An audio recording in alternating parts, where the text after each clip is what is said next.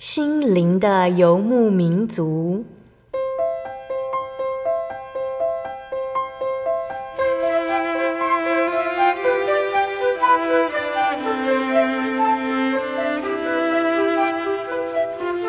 在这个谁都不管谁的后现代社会里，每个人的心灵都是游牧民族。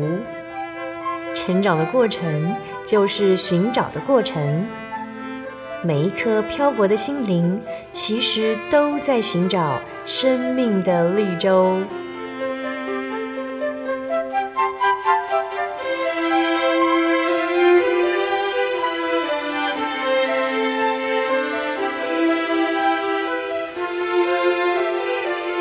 本节目由真耶稣教会台湾总会制作，欢迎收听。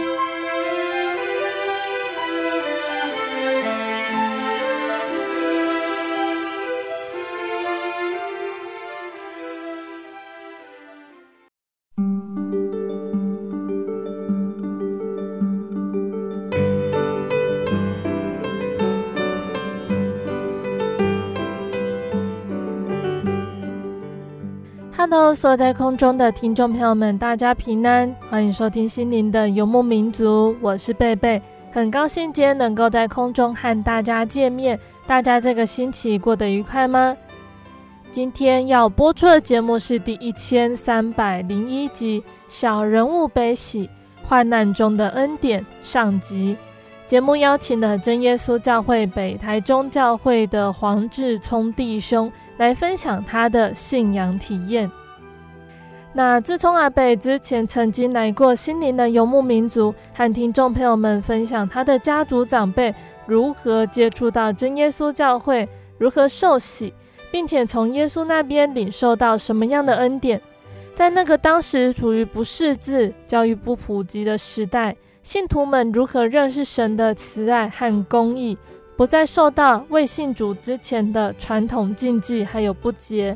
那这些内容呢，是在心灵游牧民族的七百九十二集，还有七百九十三集。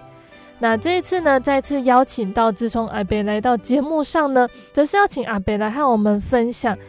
自从阿北在退休之后，开始想要轻松享受人生了，却被医生诊断他罹患了癌症。那一刚开始听到自己罹癌，自从阿北的心情低落好一阵子。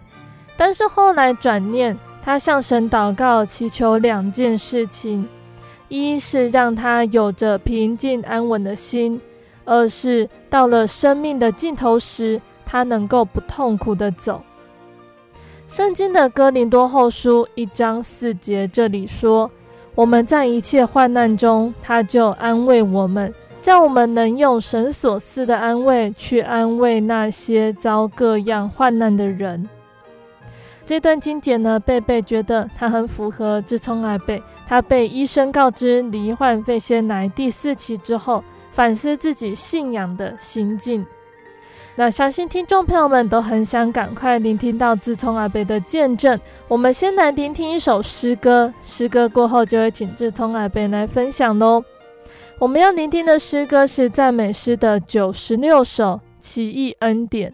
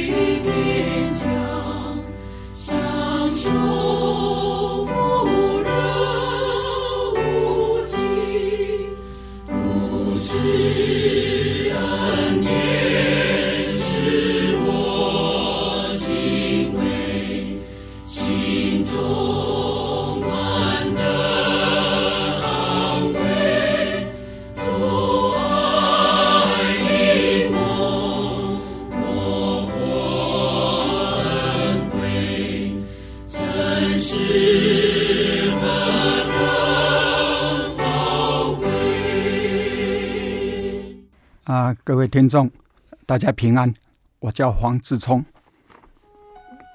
我大概在一百零八年十二月，因为前三个月一直咳嗽，嗯，啊不会好，我想说，哎，应该一个礼拜、两个礼拜会好，结果没有，所以我太太叫我说，那去做个检查看看，等到开始照那个片子一出来。医生说：“你怎么现在才来？”嗯哼，我说：“啊啊，怎么样吗？你肺积水很严重啊。”嗯哼，我说：“那肺积水很严重是怎么一回事？啊，会怎样？”医生也没有讲，他说可能肺炎或者肺结核。嗯哼，啊，那时候他讲肺炎，他不是讲肺癌。那我想，如果肺发炎或者肺结核，我想这个现在医药都没有问题。所以我也没有想想那么多了，嗯哼，就想说哦，是这样啊。然后医生马上叫我说：“你马上住院做检查。”我说：“哈，我没有带衣服、盥洗用品啊，我没有心理准备。”我说：“医生，可不可以下礼拜？”嗯、那个医生眼睛睁得很大，一直看我。啊，你要下礼拜？我说对呀，不然我这样没有心理准备，也没有带什么衣服来。他说好吧，好吧，随便你。那我就再一个礼拜再去做检查。他说我病房帮你安排好了，你来报到，直接到病房去等。那时候我稍微知道说，哎，好像代志就大掉哎。嗯哼。可是医生也没有告诉我什么，因为很多检查还没有做，他也不能讲什么。嗯哼。大概大概一开始是这样子，嗯嗯，啊、呃，那然后我住院检查一个礼拜，所有检查都做过了，嗯嗯，包括正子、核磁共振，啊、呃，那个断层扫描，那个超音波，很多该检查都检查过了，嗯嗯，到第四天，我问医生说：“医生。”啊！检查那么多，我的亲友都在问我，到底我怎么了？他转头告诉我，根据我们的检查，你是肺腺癌第四期。嗯哼。我太太在旁边陪我，我们两个听了有一点愣了。其实那个时候，同样一百零八年，我是十二月检查出来。嗯哼。其实，在当年的五月，我太太是检查出来。乳癌第二期。嗯哼，在同年的九月，我女儿出了车祸，被一台宾士轿车从后面追撞，往前滑了七八十公尺，这样子。嗯、然后那一阵子，我太太在治疗住院，我女儿也住院。啊，这一段时间还不到十二月，这段期间都是我在跑医院，在他们去门诊治疗。然后我买菜买鱼煮饭带去给他们吃，这样子。嗯哼。等到有一天到十二月那那一个月，我自己也检查出来肺腺癌第四期。嗯哼。哇，那个时候我真的是晴天霹雳！我想啊，到底怎么一回事？啊，是不是我做错了什么事情？嗯哼。我的主要是为什么这个棒子这么大力的？这样一棒下来，这样。有一天我在医院，在台中医院的大厅，在处理事情，在走路，我突然悲从中来，我突然哭出来，然后全身快瘫软下来，我想蹲下来这样子，可是大厅那么多人，我又不好意思蹲下来，我硬撑着，赶快走到旁边的柱子。我就靠着这样。原来这段时间以来，我是硬撑住的。嗯嗯。啊，悲从中来就是我家里现在跟我住在一起，就我们三个人，那什么全部都发生这些事情？嗯嗯。啊，家里有大小事情很多，等着我做决定，然后我自己又这样子，所以那那时候。我自己发现这个病的前两个月，我很灰色。嗯哼。很灰色。啊，每次想到就哭。嗯哼，我哭什么？我并不是说怕死。我们信耶稣本来就知道早晚要死。嗯哼，死后要去哪里？所以我们不是怕死，只是一直很舍不得。我现在每天就吃饱等死。嗯，然后我即将要离开我的亲人、我的家人、我太太、我的儿子、女儿、我两个可爱的孙子，还有教会许许多多。平常大家聊天的弟兄姐妹，一起做圣工聚会的弟兄姐妹，我即将要离开他们，我想到这个就很舍不得，就就一直哭出来这样子。啊，在这一段时间，我就在想，我要这样下去吗？这样对我有帮助吗？没有，不但没有帮助，反而有害处。因为圣经讲喜乐是良药，所以既然这样。我就内心祷告主耶稣，我一直不敢求主耶稣一定要让我好，因为我知道主耶稣，主耶稣要让我活到几岁，他早就预定了。既然早就预定了，跟我患了什么病应该没有绝对关系。哦，这是信仰圣经告诉我的这个观念。因此我只跟主耶稣祷告两样，第一个。主耶稣，求你让我内心平静安稳。第二个，让我在这个病的在末期的时候，不要那么辛苦。嗯哼嘿，我一直求主耶稣赐给我这两样。那第一样，主耶稣要听我祷告。嗯哼我这样祷告之后，我内心就平静安稳，我不再灰色。我也不再悲痛，也不再伤心，我反而每天很自然、很喜乐的来面对我要过的每一天。嗯嗯。哎，那至于第二个，到末期的时候不要那么痛，因为还没有到。嗯嗯。我还不知道哦，但是我相信主耶稣应该会照我所求的给我。哎，这样子。嗯。那我刚刚讲说，我不敢跟主耶稣求说。一定要好或不好，以人来讲，我当然希望好。嗯，可是我们都知道，神有神的旨意。从我出生那一天，应该主耶稣就定我哪一天要死嘛。那既然这样子，跟我会先来第几期，应该也没有关系。嗯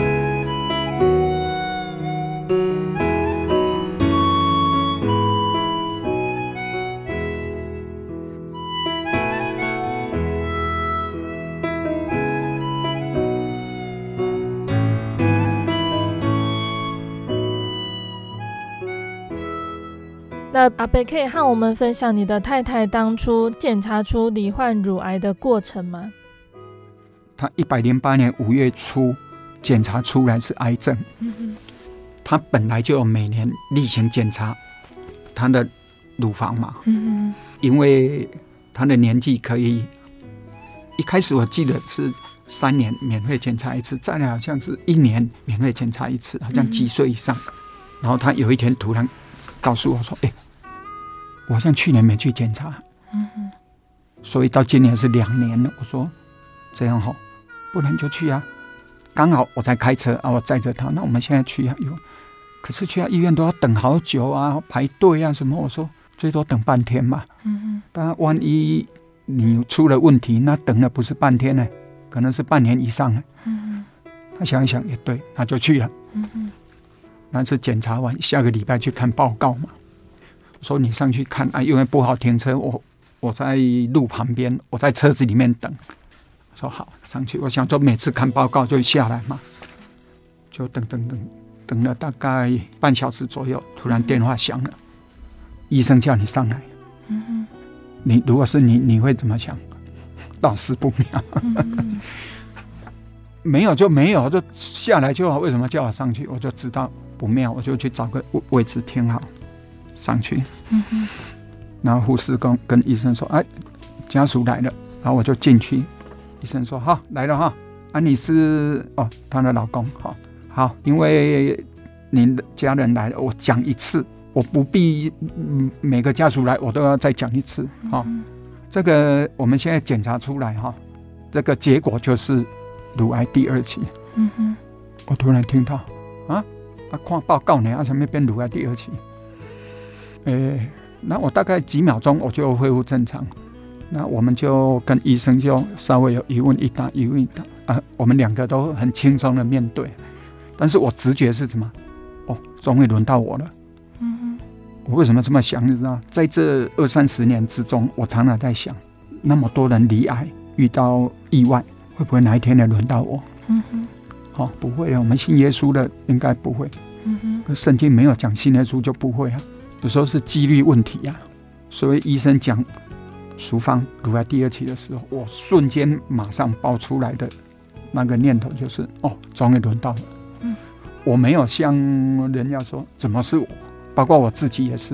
哦，医生说我是肺腺癌第四期的时候，我也是想怎么连我也轮到了。所以他说他当时自己在想说他自己哪里做错了，或怎么样。哦，一般我们都会这样反省。那在跟医生一问一答的时候，我们都很轻松。我讲真的，感谢主。然后那医生怎么讲，你知道吗？奇怪了，你们这对夫妻怎么那么淡定？嗯哼。我心里在想，我本来问医生啊，不然要怎么办？嗯哼。后来我私下问护理师，一共大家听到这个，几乎都哭着从诊间出来。嗯哼。只有我们两个还在稍微有一点很轻松的跟医生在谈论这个病情，然后往后的治疗的一些 SOP 这样子。所以医生就说：“奇怪，你们这对夫妻怎么还能那么淡定？”我当时心里很感谢主说：“哎，对哈、哦，我们怎么不会这样哭着？那时候的那个直觉就哦，原来这个信仰带给我们的价值这么的有价值，嗯嗯，真的很有价值，不怕，不会怕，啊，也不太会担心。你说完全不担心，那也不太可能，毕竟我们都是肉体，嗯嗯，但是呢，真的不太担心。”啊，遇到就遇到啊，不然怎样？嗯嗯。啊，后来我问淑芳了，她说，其实她也没有很担心啊，只是太错愕、太突然了，嗯、主要是这样。我想这每个人都会这样，太突然了。第一个听到太突然了，然后第二个听到之后的反应，哦，再来就听到之后的反应，这个就很重要了。嗯嗯。啊，感谢主，我们都没有很担心。只是我倒是担心我太太，她知道我这个病比她严重的时候，其实我我我是比较担心她，担心我是这样子。嘿，其实我是这样，本来我买菜啊煮饭给他，我想说啊，结婚到现在都是他在服侍我比较多，好吧？我下定决心退休这一段时间，一直到我老死，换我来服务他。其实我已经下定决心要这样做，我一直还没有告诉他，我第一个告诉你。想不到我自己比他严重，他自己有这个病，还要担心我。毕竟我比他严重嘛，我比较会容易有一些人家所谓所谓的癌疲劳。哎，现在变成也是他在煮饭给我吃。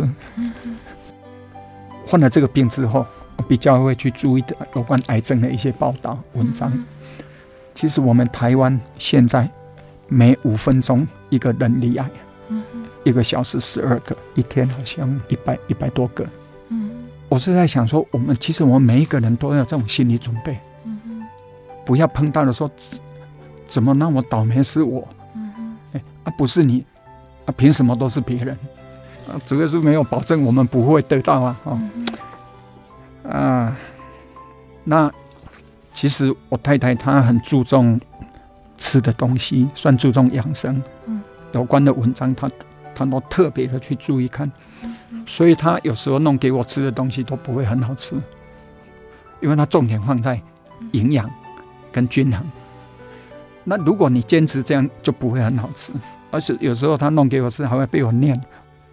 那些医生有些爱开会开一些课啊，请那些病人去听，听一听他说，医生我都有照你刚刚讲的。每天在遵循，嗯，可是我还是得到了。啊、呃，医生说，那你就去当环保健兵吧。嗯，嘿。然后还有一点，我我很感动的，就是本来他只有第二期的癌症，嗯哼，他标靶要健保只给付第一代，嗯，第二代要自费。那我是第四期，健保可以给付到第二代的标靶药。嗯嗯。那第三代我才要自费。听说现在第三代也开放了，你条件符合就可以用第三代。第三代效果比较好，副作用比较少。然后一开始医生说，如果你用第一代、第二代双标靶来做，效果会更好。嗯嗯。可是第二代要自费，加上住院，里里扣扣安呢要花七万多了。我们算七万，十八次一百二十六万。嗯哼。其实老实讲，我没有那么多存款。嗯嗯。啊，我当时在想，要去借钱嘛，有必要搞了一身债，会好那还好，如果没有好，那就给开。嗯哼。可是有一天，我女儿跟我们讲，要把妈妈不要把第二代的钱我准备了。嗯哼。我说你怎么有钱？那时候她还正失业当中。她说我那些保险的钱，我有些可以提早领出来，还有什么什么东凑西凑，可以凑到一百多万。嗯哼。我说啊，你为什么要这样做？他说，如果妈妈加上第二代的标靶药可以治好，我岂能眼睁睁看着妈妈可以治疗，然后没有好起来？嗯嗯，我不可能让妈妈这样子。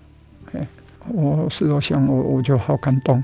嗯嗯，我来感谢主了，因为我们之前有买了一个保险，但是我不知道能不能这一件事情能不能给付。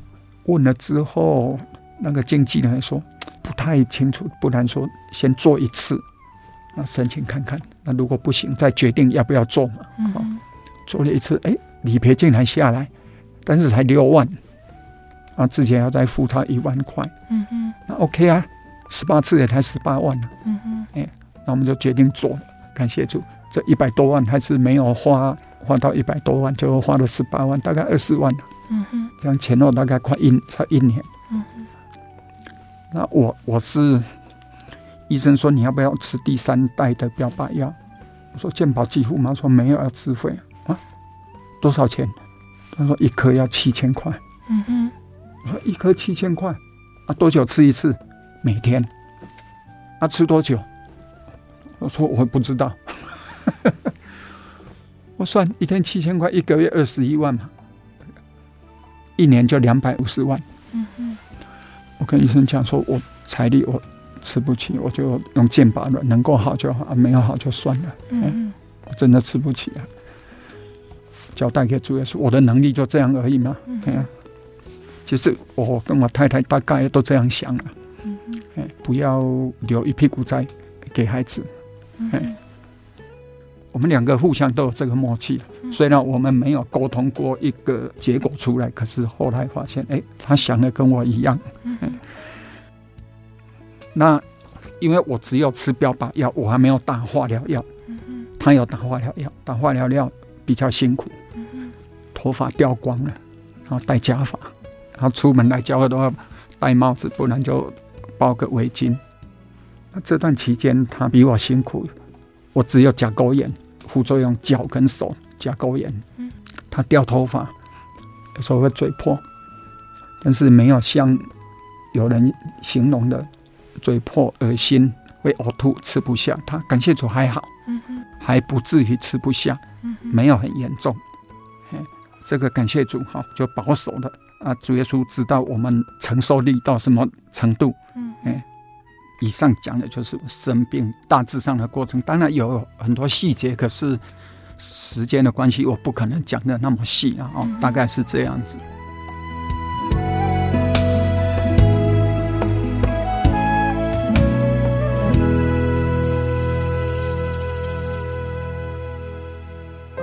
我对圣经的道理好有兴趣哦，可是又不知道怎么入门哎。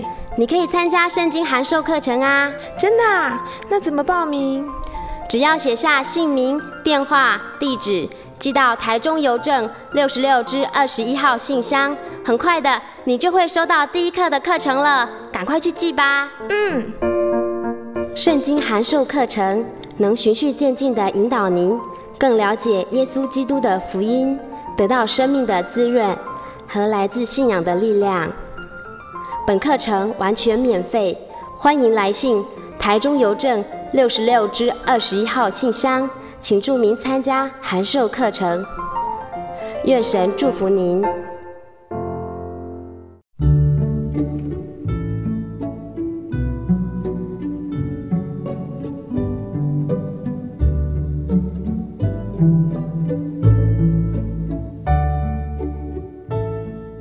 亲爱的听众朋友们，欢迎回到我们的心灵的游牧民族，我是贝贝。今天播出的节目是第一千三百零一集《小人物悲喜患难中的恩典》上集。我们邀请了真耶稣教会北台中教会的黄志聪弟兄来和我们分享他的信仰体验。节目的上半段，志聪阿伯和我们分享他和他的太太先后被诊断出癌症，他的心情受到了影响。节目的下半段。志聪阿北还要继续来和我们分享，面对突如其来的疾病，志聪阿北向神祷告，希望能够拥有平静安稳的心。那在这段生病的时间呢，神会如何带领他的脚步呢？欢迎听众朋友们继续收听节目哦。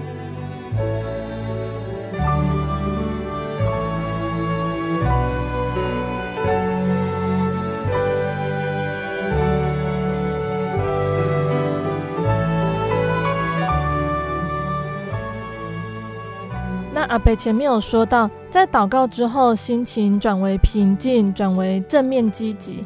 那这是指说会开始去想，在接下来的日子我可以做什么？是往这个方向去思考吗？你问对重点了。呃，我得病之后，我就在想，主耶稣不会无缘无故让我们遇到这种事。嗯嗯。啊、呃，我就在想，以前教会排过一些圣工，我都会推辞。啊，比如说啊，叫我接交流团契，我说我不要，我知道接这种团契啊很累，要安排课程，安排讲员，啊，关怀这些气源，其实要蛮付出蛮多的，我知道。啊。啊，想说退休了，我就跟安排的人讲，我说你排我车管啦、接待啦、当司机啦，这种哦，不用伤脑筋的这种事情。嗯、我想说，哦，我退休了就不用再去做那种要伤脑筋的事，嘿，啊，不然我就不用退休了。哦，嗯、很自以为是的这样子在想，然后。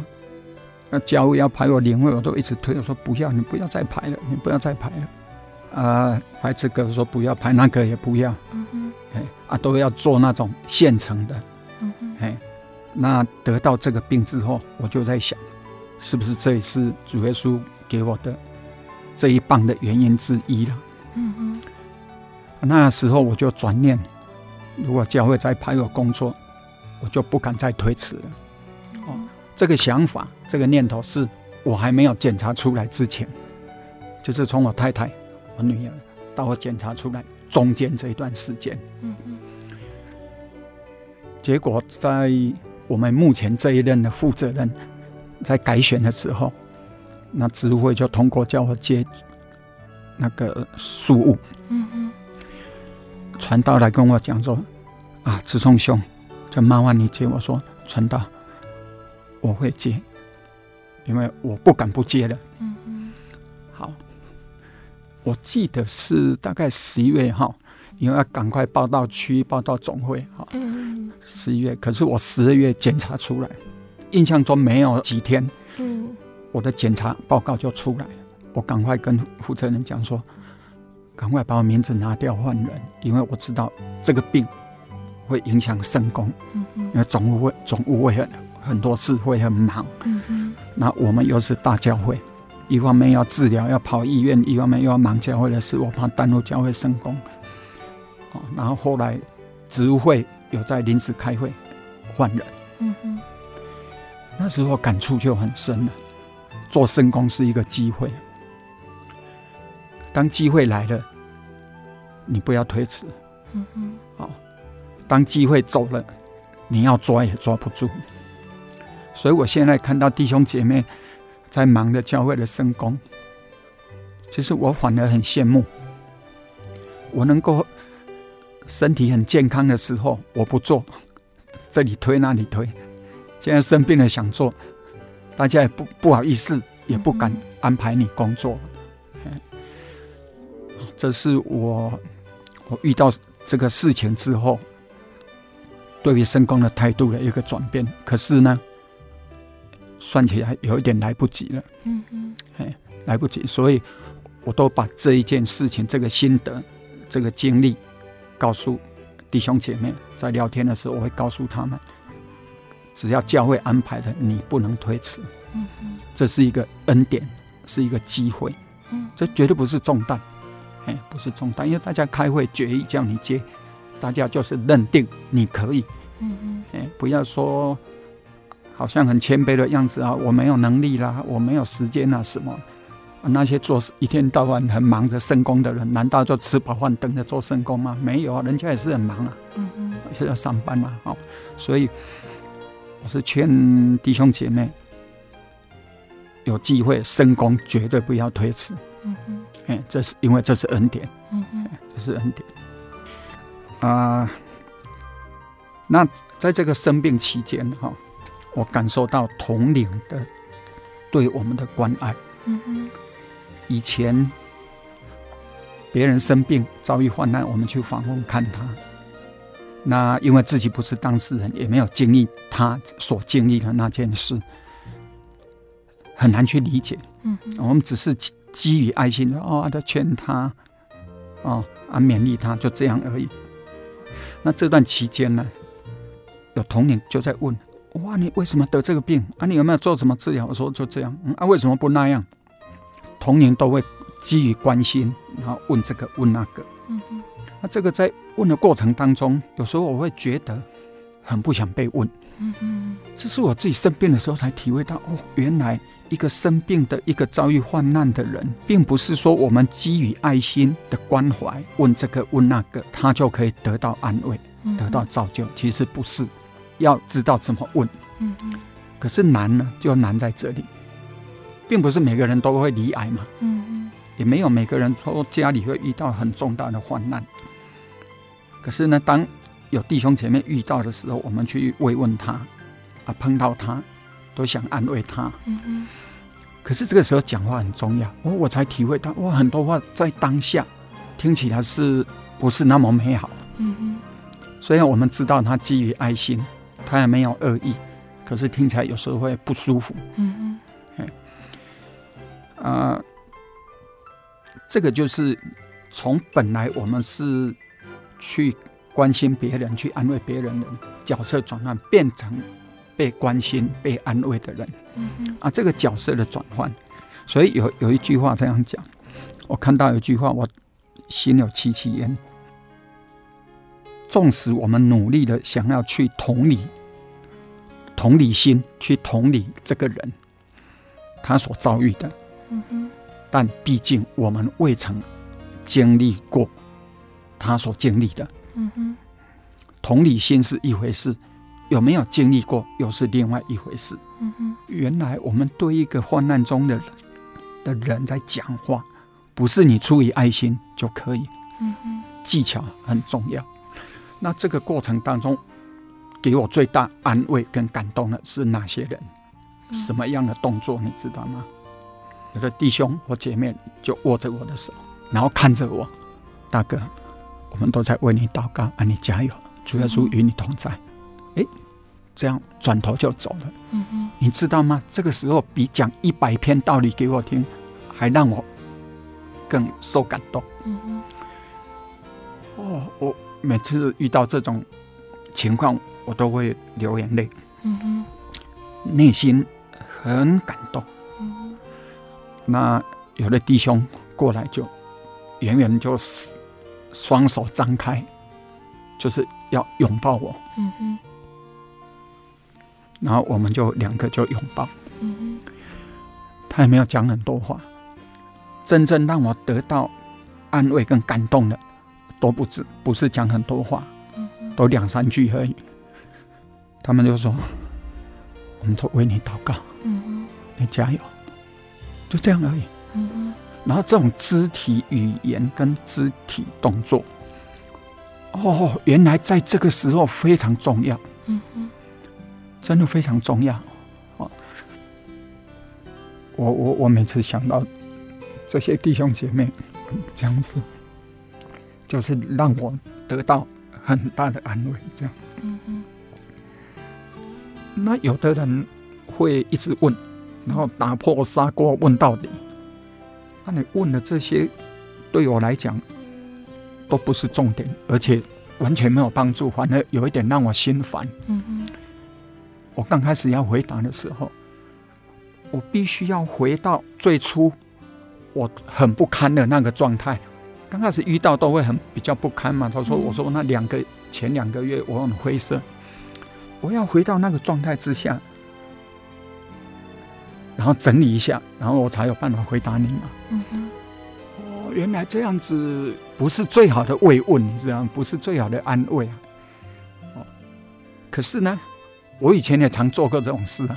这个就是我刚刚讲的，我们即使有同理心，可是呢，毕竟我们自己都没有经历过，这一点很重要啊。这一点很重要。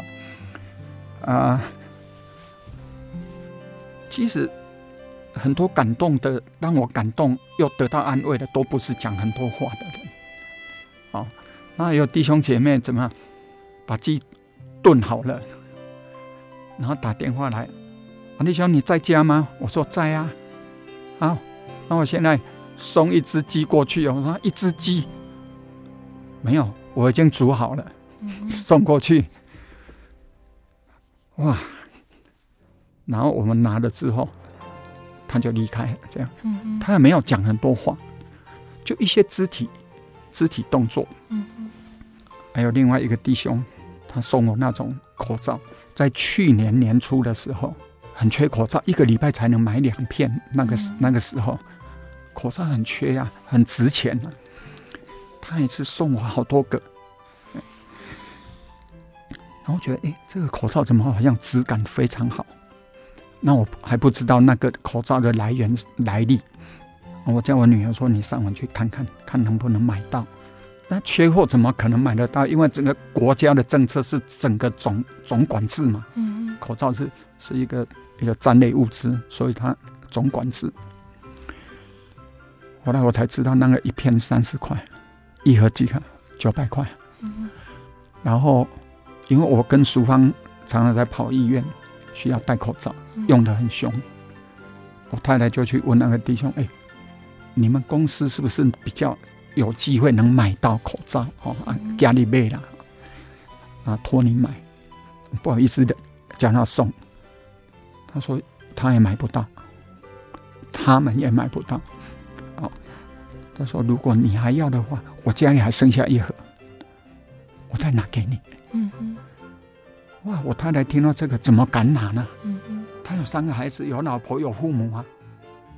他他他家里也要用啊。我我太太回来再告诉我这件事，哇！我要哭了。嗯嗯。还有另外一个一一个吴医师，他还送我口罩，送了 N 九五。这些都是在非常缺口罩的情况之下，大家。很缺的时候，他们拿来给我。嗯，你现在送我口罩，可能比较感觉不没什么。嗯，因为大家都买得到的嘛。可是，在当时，在当下，你会非常感动。好，我相信他有他的亲人也需要口罩，可是他优先拿给我，送给我。嗯。所以这些种种的这些动作，真的非常令人感动。嗯哼，好。所以我就体会到，我们碰到弟兄姐妹有患难病痛的时候，我们怎么让他能够得到安慰？嗯哼，我慢慢的体会到，我知道怎么做。嗯，不是从创世纪讲到启示录一堆圣经的话，这些都是神的话，没有错。问题是有时候不是很恰当，啊，有时候你又用的不好，那个神的话你运用的不恰当，时机不对。地点不对，人物不对，这这个都不恰当哦，反而对对方来讲，不止没有得到安慰，有时候是伤害。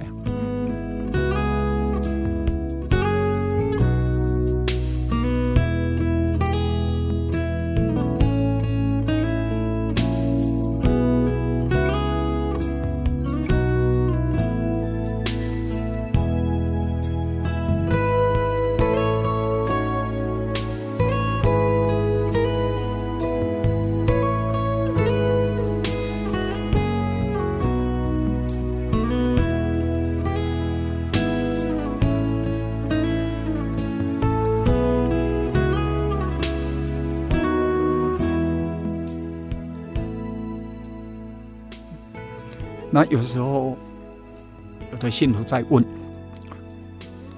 哦啊，你为什么不这样？为什么不那样？”哎，我比如讲：“啊，你什么时候会好？治疗到什么时候？”我说：“主耶稣跟医生都没有告诉我治疗到什么时候。”因为我算第四期的。我说除了神机了，或者医生没有告诉我什么时候会好，因为我本来一开始我就我本来有考虑不治疗，因为看到以前很多例子，治疗到最后不成人样，然后还是走了。我说我不要走这一条路。医生就鼓励我，他说现在癌症的药很进步，你做就有机会。我说啊，不做会怎样？大概还能活多久？他说：“你这样的病，我们的经验，你大概六个月。嗯哼。然后呢，这六个月当中，你的癌细胞会乱窜，嗯哼，窜到脑部，窜到骨头，窜到你的肾脏，窜到你的肝脏。我我一听头皮都发麻。嗯哼。我说对哈，会乱窜，会转移嘛。”然后我现在的主治医师告诉我，在我们台湾呐、啊，像我这样肺腺癌的第四期存活率大概平均三年。我说哦，还有三年跟六个月比，然后又比较不会乱窜，不会转移，不是不会转移，就是说在至少在一定的药物控制之内，哦，不会乱窜，是这样。我评估的结果。好吧，那我就听医生的，还是做吧。嗯哼。哦，他说平均还有三年的存活率嘛。啊，这三年不是刚好三年，有时候是一年，有的两年，有的三年，有的四年、五年、六年。哦，这是平均三年。嗯。我记得满一年的时候，我跟主治医师说：“你说平均存活率三年啊，过了一年了呢，我还剩下两年。”我就笑笑的在跟他讲，啊，他也笑的看着我，他也微笑，他不知道讲什么。嗯。我说我我剩下两年了。我们两个这样子眼睛互相看一下就笑，都在微笑。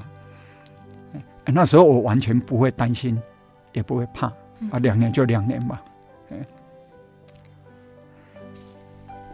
啊啊，这个当中哈，教会的代祷，我本来想说跟我太太在想说啊，我们不要麻烦教会了，嗯，因为你一宣布，很多同年会来看你，想要来看你，打电话来问候，嗯。后来想一想，还是要让教会知道，因为我们是同灵，嗯，同一个肢体，不可能独善其身，在灵里面，我们不可能独善其身，嗯嗯，好，所以我就麻烦负责人说，那好，那就帮我们唱名祷告，嗯嗯，这样子，那这个祷告当中，以前我们都大部分为人家祷告，从来没有体验过当。所有信徒，整个教会的人都在为你祷告的那个那个情况，哦，那种感觉真的不一样。嗯嗯，你真的会感受到那一股力量带来给你的那种力量跟安慰。嗯嗯，能感受得到。我以前从来没有，以前我们都宣布了就为别人祷告。嗯，当整个教会在为你祷告的时候。那感觉真的不一样。嗯哼，那一股力量会感受得到。我我跟我我问我太太，她说她也是有这种感觉。所以我们不要客气，不要跟弟兄姐妹、跟主耶稣客气。我们有什么困难问题就提出来，大家为你祷告。嗯，哎，那个代祷的力量，哦，真的是大的，真的是大的。嗯哼，啊，那我用。两个经节来作为我刚刚以上的一个算小结论。好，我们来看这个约伯记第二章十一节到十三节。这里说约伯的三个朋友以曼人以利法、书亚人比勒达、拿玛人说法，听说有这一切的灾祸临到约伯身上，个人就从本处约会同来，为他悲伤，安慰他。他们远远的举目观看，认不出他来，就放声大哭，个人撕裂外袍，把尘土向上扬起来，落在自己的头上，他们就同他七天七夜坐在地上，一个人也不向他说句话，因为他极其痛苦。我自己染病之后，然后很多弟兄姐妹关心问候我，安慰我。再回头来，我就想到约伯三个朋友来看约伯。第一个礼拜就是第一个七天。十三节说，他们就同他七天七夜坐在地上，一个人也不向他说话。这个就是说，就与哀哭的人同哀哭嘛，然后就不讲任何话，因为这个时候他三个朋友也知道，这个时候讲什么都没有用，就默默的陪他七天七夜。对我来讲，这一场的访问，我给他一百分。你知道吗？这样子虽然他没有讲任何一句话，可是对约伯是最大的安慰。后来他三个朋友话越来越多的时候，的遭奸体啊，就离题了。那离题之后，约伯怎么讲？约伯记十六章第一节到第四节，约伯回答说：“这样的话我听了许多，你们安慰人，反叫人愁烦。虚空的言语有穷尽吗？有什么话惹动你回答呢？我也能说你们那样的话。你们若处在我的境遇，我也会联络言语攻击你们，又能向你们摇头。”这一段是约伯回答他朋友的话：“你们是来安慰我，但是反而让我愁烦。我没有得到安慰啊，我听了很难过啊。”哎，约伯大概是这个意思啊。所以第四节说：“我也能说你们那样的话。”意思就是说，如果你是我的话，我也会这样子讲啊。可是你们没有设身处地。在我的立场来想，你讲这些话有用吗？这个时候，约伯他感受到的是，他的朋友是在攻击他。嗯。本来是要来安慰朋友的，结果让被安慰的朋友觉得他们是在攻击他。这样子不但不会让人得到安慰，反而让人家愁烦。所以有时候陪伴。是最好的安慰，聆听是最好的安慰。好，我们去访问一个患难中的人，不一定要讲很多话。好，这是我个人的对这个事情的结论。好，我跟约伯一样，我感同身受。好，大概针对以上的心境，我用这个两个经节做结论。亲爱的听众朋友们。自从阿伯的分享呢，就先到这边了。还没有分享完的部分，在下星期的节目里会继续来分享哦。大家要锁定下星期的节目。那贝贝最后要来和听众朋友们分享一首好听的诗歌，这首诗歌是赞美诗的九十八首，《主恩更多》。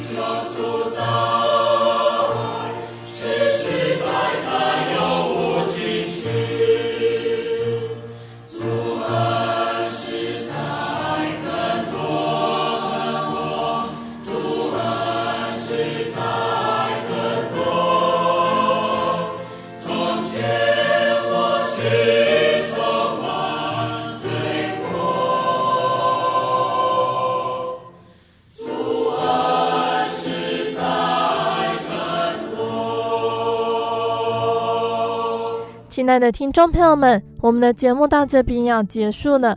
如果喜欢今天的节目，欢迎来信索取节目 CD。如果想要更了解真耶稣教会和圣经道理，欢迎来信索取圣经函授课程。来信都请寄到台中邮政六十六支二十一号信箱，台中邮政六十六支二十一号信箱，或是传真零四。二二四三六九六八零四二二四三六九六八。如果想要聆听更多心灵游牧民族的节目内容呢，可以上网搜寻喜信网络家庭收听线上广播。如果是使用智慧型手机安卓系统的听众朋友们，也可以下载心灵游牧民族的 APP。那如果有在聆听 Podcast 习惯的听众朋友们，也可以在 Podcast 平台上搜寻心灵的游牧民族哦。那最后，谢谢你收听今天的节目，我是贝贝，我们下个星期再见喽。我的心是一只鸟，飞行介于黄昏与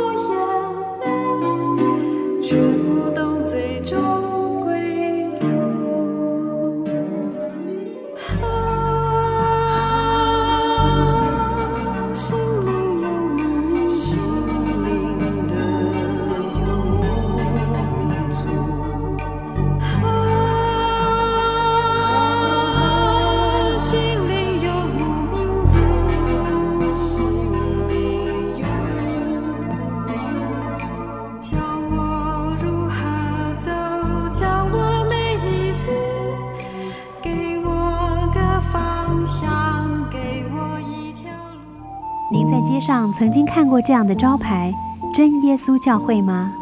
也许您很想，但是却不好意思进来看看。其实我们真的非常欢迎您。下次当您再路过真耶稣教会时，欢迎您进来与我们同享神的恩典。真耶稣教会，台中邮政六十六至二十一信箱，欢迎来信，愿您平安。